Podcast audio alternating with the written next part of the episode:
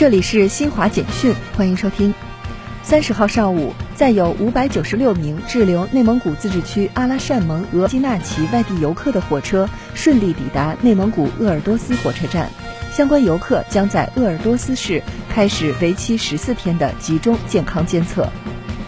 记者三十号从国家发展改革委了解到，十月中下旬，内蒙古、甘肃、青海、宁夏四城区集中组织开工了一批以沙漠、戈壁、荒漠地区为主的大型风电光伏基地项目，总规模近三千万千瓦，拉开第一批装机容量约一亿千瓦项目开工序幕，以实际行动向世界展现我国坚定不移走绿色发展道路和实现碳达峰、碳中和的决心。